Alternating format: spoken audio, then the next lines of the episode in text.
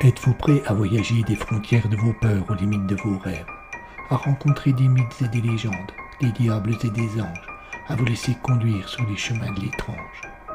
Arcanum Fabulas. Saison 6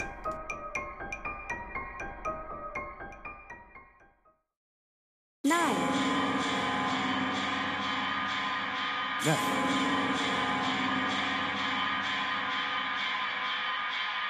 Neun.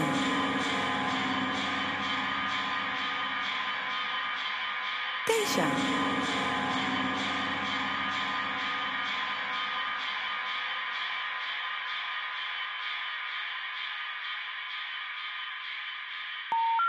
The number you have dialed has been changed. The new number is 9. 9. 9. Ne croyez pas ce que vous voyez. Il n'existe pas un univers, il n'existe pas une multitude d'univers. Il y a neuf mondes, neuf mondes parallèles. À moins d'aimer la folie, voyager entre eux peut s'avérer dangereux.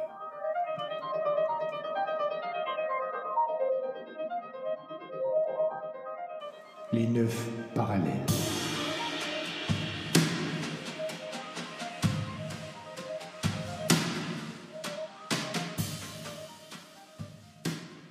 Épisode 1 Croyance Partie 1 sur 3 Adam s'essuya le front, laissant sur ce dernier une grande tache rouge. Il s'opéra longuement et regarda ses deux mains couvertes de sang. Tout était couvert de sang. La paille sur le sol de l'étable, les murs proches, les habits d'Adam et ceux de Ron Patchett, qui se tenaient debout derrière lui à quelques pas.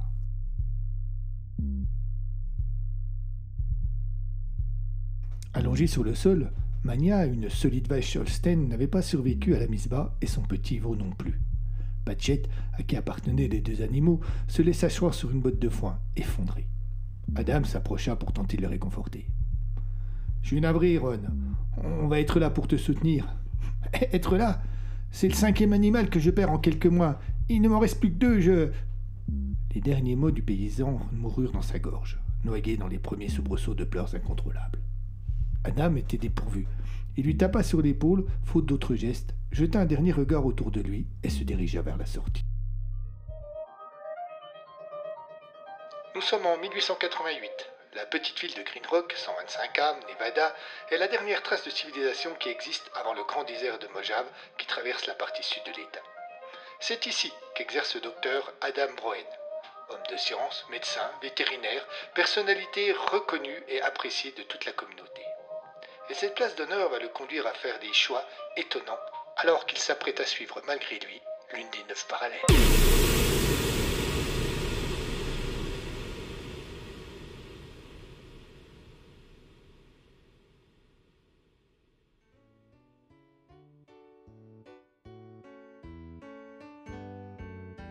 Il était encore tôt en ce matin d'août, mais le soleil naissant au loin sur le désert était déjà très doux. Adam prit une grande respiration. Il s'approcha de l'abreuvoir où son cheval, Sabot, buvait goulûment et se nettoya le visage et les mains. Sa chemise resta rouge. Il enfourcha sa bête et tira sur les rênes pour l'approcher du chemin qui menait au cœur de Green Rock, là où se trouvait le saloon de Joseph, seul débit de boisson de toute la région et lieu de rendez-vous de tous les habitants, même les plus jeunes.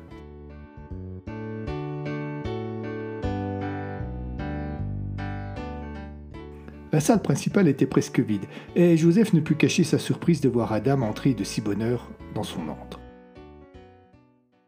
Docteur, vous êtes tombé du. Il remarqua alors les larges taches rouges sur la chemise du nouveau venu et se coupa net. Je vois. La nuit a été longue et avoir votre tête mauvaise. Ouais, Ron a perdu une autre vache cette nuit.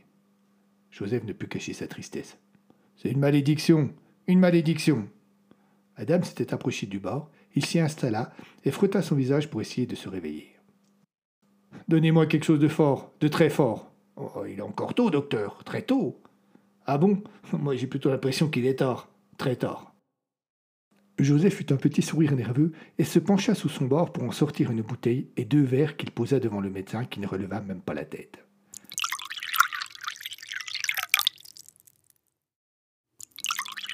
Ceux-là, dit-il en remplissant les deux verres, ils sont pour moi. Il prit celui qui était le plus près de lui. Adam en fit autant. Les deux hommes trinquèrent avant de boire d'une traite. Ce n'était pas de la piquette ni de l'eau de rose, et Adam ne parvint pas à dissimuler une grimace lorsque le liquide prenait son temps pour brûler sa gorge, son œsophage et son estomac. Bon, conclut-il, cette fois je vais aller me coucher. Il attrapa son chapeau qu'il avait posé à côté de lui sur le bord, et le remit sur sa tête et se leva. Merci pour le verre, Joseph. À plus tard. À plus tard, docteur.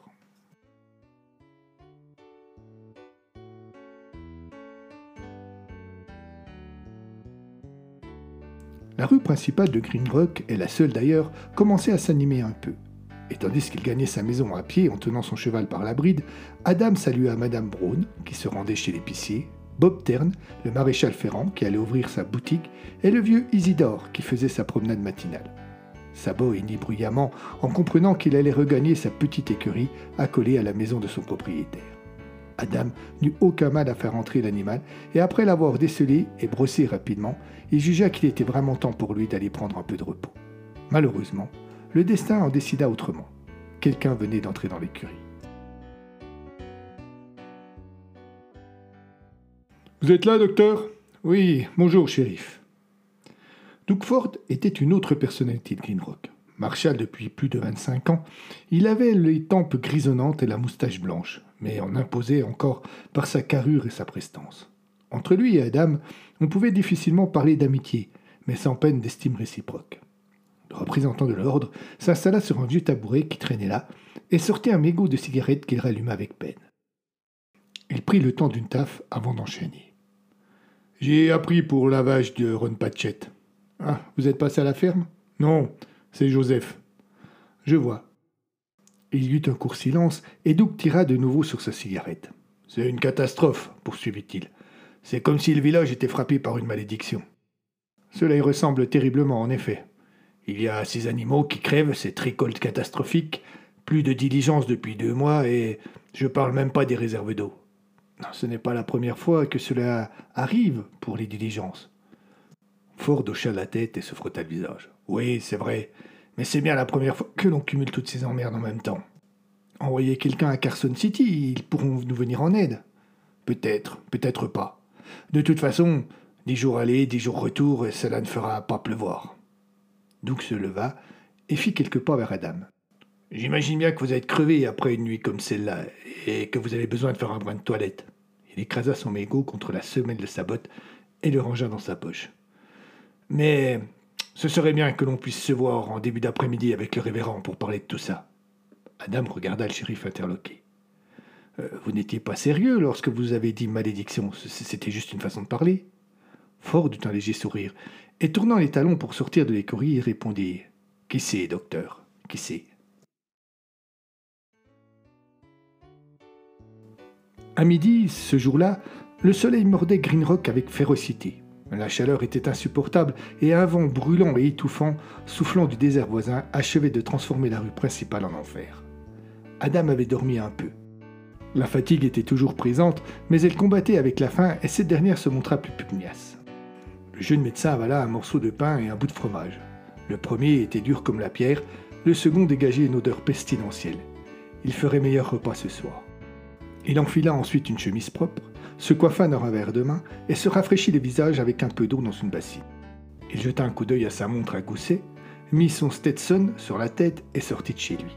Il ne croisa personne dans la rue principale, ni ailleurs sur le chemin de terre qui remontait le long de la petite colline sur laquelle trônait l'église du pasteur Frey. Troisième personnalité incontournable du village. À son arrivée, le shérif était déjà là, en grande discussion avec le révérend. Ils avaient tous deux pris place devant la porte de l'église. Adam salua les deux hommes. Nous n'attendions plus que vous, docteur, déclara Frey en serrant vigoureusement la main du nouveau venu. Passons chez moi, nous serons plus à l'aise. Alois Frey était un homme d'une quarantaine d'années. Un visage carré et des sourcils épais lui donnaient un air sévère qui ne devait pas beaucoup encourager à la confession. Il avait des cheveux blonds, très courts, et un regard noir qui renforçait encore son austérité naturelle. À l'inverse de son occupant, la modeste maison qu'il habitait juste à côté de son église était ensoleillée et accueillante, comme son épouse Nadia, qui était absente lorsque les trois hommes arrivèrent. Votre femme n'est pas là? demanda Doug en posant son chapeau sur la table. Si, mais elle se repose dans la chambre. Elle est un peu souffrante. Ah bon s'étonna Adam. Vous voulez que je l'ausculte Non, merci, répondit sur un ton presque agressif le révérend. Un peu de repos et des prières suffiront. Parlons plutôt de ce qui nous occupe. Il invita ses hôtes à s'asseoir et les imita après avoir attrapé sa Bible et l'avoir posée devant lui. Doug ouvra la discussion. Ron a encore perdu une bête cette nuit. C'est la cinquième. Dans le village, aucune des génisses n'est sortie vivante d'une mise bas au cours des deux derniers mois. John, Robert, Nels et Hans ont eu les mêmes ennuis. Oh, je pensais que mon intervention éviterait les problèmes, expliqua Adam. Mais cela n'a rien changé. Je ne comprends pas ce qui se passe. J'ai assisté à trois mises bas. Tout commence normalement, et puis d'un seul coup, le sang se met à couler, à couler sans arrêt. La pauvre mère finit par mourir et le petit est mort-né. Assis en bout de table, raide comme la justice divine, Frey écoutait le visage fermé. Doug posa une main amicale sur l'épaule de Bruen. Ne vous en faites pas, docteur. Vous n'y êtes pour rien. On sait tous que vous avez fait ce que vous pouviez. Aloïs soupira, agacé, mais ne desserra toujours pas les dents. Croyez-le, shérif, tout ce que j'ai pu. Mais si vous aviez vu le regard de Ron ce matin, son désespoir. Le pasteur frappa la table du plat de la main pour retenir l'attention de ses hôtes et se mit à éructer. Hein, vous ne comprenez rien de ce qui se passe. Vous ne comprenez pas. Il attrapa la Bible devant lui et la brandit comme un bouclier. Les prémices de l'Apocalypse, les saintes écritures, tout est là-dedans. Devant tant d'emportement, la réaction de Doug et d'Adam furent différentes. Le premier afficha un visage sombre, inquiet, à l'idée que le pasteur puisse avoir raison. Le second se montra dubitatif, inquiet à la pensée que les révérends puissent être fous. Cela ne troubla en rien Frey, qui, emporté par son enthousiasme, commença ses explications sans cesser ni de crier ni de brandir le livre saint. Il ouvrit le troisième seau, euh, j'entendis le troisième être vivant qui disait Viens Je regardai, et voici, parut un cheval noir. Celui qui le montait tenait une balance en sa main. Et j'entendis au milieu des quatre êtres vivants une voix qui disait Une mesure de blé pour un denier, et trois mesures d'orge pour un denier. Mais ne fais point de mal à l'huile et au vin. Et la famine tomba sur nous, comme la foudre sur l'olivier. Le shérif restait sans voix, troublé, fasciné, mais le médecin ne put contenir sa colère. Enfin, pasteur, euh, de quoi vous parlez? L'Apocalypse, ignorant, l'Apocalypse que nous annoncent les Saintes Écritures et qui est précédé par quatre cavaliers. Adam était croyant, et il n'avait jamais remis en doute l'existence de Dieu. Il se rendait au temple chaque semaine, il ne jurait pas, ne blasphémait pas, mais malgré cela, il n'avait jamais touché du doigt l'existence du divin. Et les propos du pasteur le mettaient face à la contradiction qui existait entre ses croyances et sa raison. Il y eut un court silence. Aloïs, le bras levé avec la Bible dans la main, avait le regard exorbité, le visage déformé par le virus de la folie, et il semblait regarder le poison qu'il venait de distiller se répandre dans l'esprit de ses deux interlocuteurs.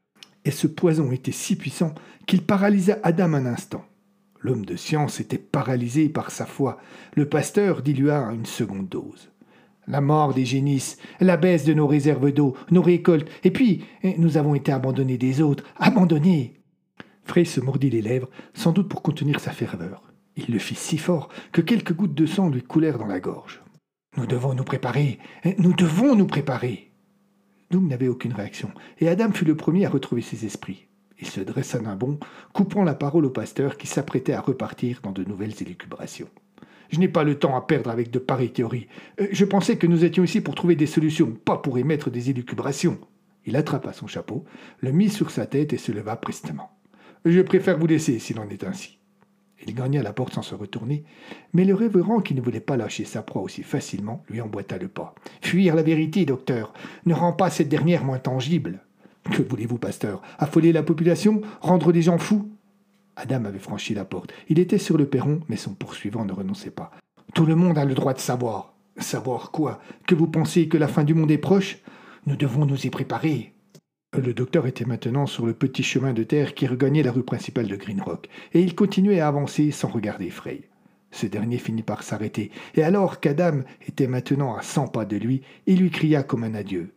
J'avais retiré les gens dimanche, à l'office. J'avais retiré les gens.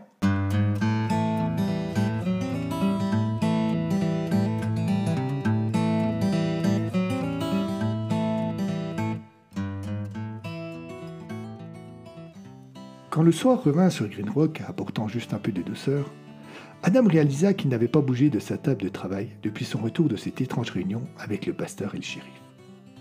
Bien qu'il avait du mal à se l'avouer, Les propos de Frey l'avaient troublé. Ses études de médecine, sa connaissance de la science et un certain pragmatisme sans doute hérité des origines germaniques de son père ne le dégageaient pas de ses croyances et de son attachement à la foi que lui avait inculqué une mère, pour sa part, d'origine irlandaise. Il avait attrapé une Bible en rentrant, et toute l'après-midi il l'avait parcourue dans tous les sens. Pouvait-il accepter que la mort de toutes ces bêtes puisse donner raison au pasteur et annoncer l'Apocalypse? Son savoir ne semblait pas lui apporter la moindre réponse, et surtout, il ne calmait pas la peur que lui avait insufflé le discours du révérend. Petit à petit, sans même s'en rendre compte, sa recherche avait changé. Ce qu'il voulait trouver maintenant, c'était une autre explication à tous ces événements. C'était un espoir.